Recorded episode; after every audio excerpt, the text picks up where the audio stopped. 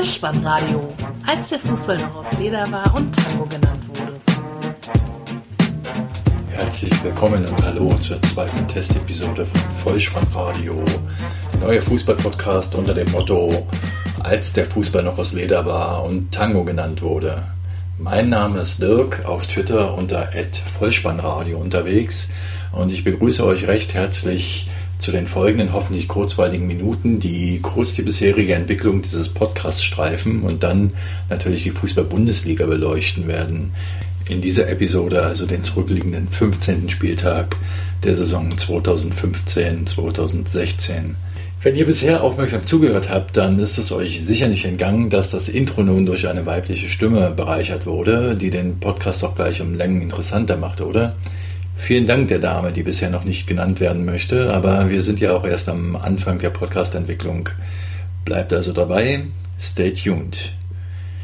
Weiterhin ist der Podcast inzwischen bereits unter anderem bei iTunes gelistet. Ihr könnt ihn bereits dort finden und ihn also auch schon in eurer Podcast-App abonnieren. Und in der Suchmaschine eures Vertrauens findet ihr relativ schnell den Internetauftritt des Vollspannradios. Ihr könnt auch direkt über die Internetseite bolzen und ruppen.potspot.de auf die Homepage gelangen.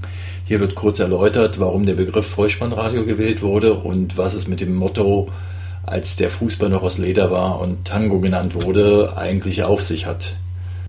Nun aber wirklich zum Fußball. Ich sagte ja in der ersten Testepisode, dass ich mir immer ein Highlight, einen besonderen Moment des Spieltags herauspicken möchte. Das ist natürlich rein subjektiv aus meiner Sicht. Und das war diesmal am Sonntag in der Halbzeit des Spiels Eintracht Frankfurt gegen Darmstadt 98 die Jacke und der Schal des Eintracht-Präsidenten Peter Fischer. Die Jacke war schwarz mit ebenfalls schwarz abgesetzten Notenschlüsseln oder ähnlichem verziert, der Schal weiß mit ebenfalls schwarz bedruckten Dingen aus der Musikwelt bedruckt. Beides, wenn ihr mich fragt, ein Augenschmaus für die ganze Familie. Das Besondere für mich an dieser Jacke ist, dass sie ein paar Spieltage zuvor erst von Eintracht-Trainer Armin Fee aufgetragen wurde. Die Frage ist nur, ist es die gleiche oder dieselbe Jacke? Er hatte damals schon in ungewollter Weise für Aufsehen gesorgt und wurde auch in anderen empfehlenswerten Podcasts wie dem Eintracht-Podcast ausführlich belächelt, äh, besprochen. In einem anderen Fußball-Podcast, der als die weitaus bessere Alternative zum TV-Erlebnis Doppelpass durchgeht, dem Rasenfunk nämlich, wurde damals in Ehrfurcht von der Frank Farian Gedächtnisjacke gesprochen. Frank Farian war in den 70er Jahren Schlagersänger mit dem Titel Rocky hoch in den Charts. Berühmter noch war er als Produzent der Gruppen Bonnie M und später Milli Vanilli. Aber ich schweife ab. Als ob diese Jacke nicht für sich allein schon peinlich genug ist. Nein, sie wurde sogar von zwei Frankfurter Verantwortungsträgern mit Stolz getragen. Mir fällt dazu nur ein, wer den Designer hat, braucht für den Spott, oder wie lautete das Sprichwort? Nicht, dass ihr jetzt denkt, ich hätte den Schal vergessen. Auch der wurde von mindestens zwei Eintracht-Verantwortlichen getragen. Von Peter Fischer, wie schon erwähnt, aber auch vom Vorstandsvorsitzenden der Eintracht Herbert Bruchhagen, der ihn niedergeschlagen wie selten in der Sky 90 Sendung zum Besten gab. Ist das also vielleicht die neue Modekollektion der Eintracht?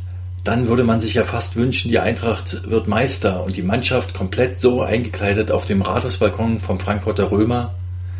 Nein, das Bild bekomme ich nicht mehr aus meinem Kopf.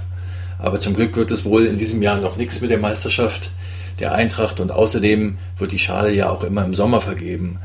Da ist es für solcherlei Outfits eh viel zu heiß.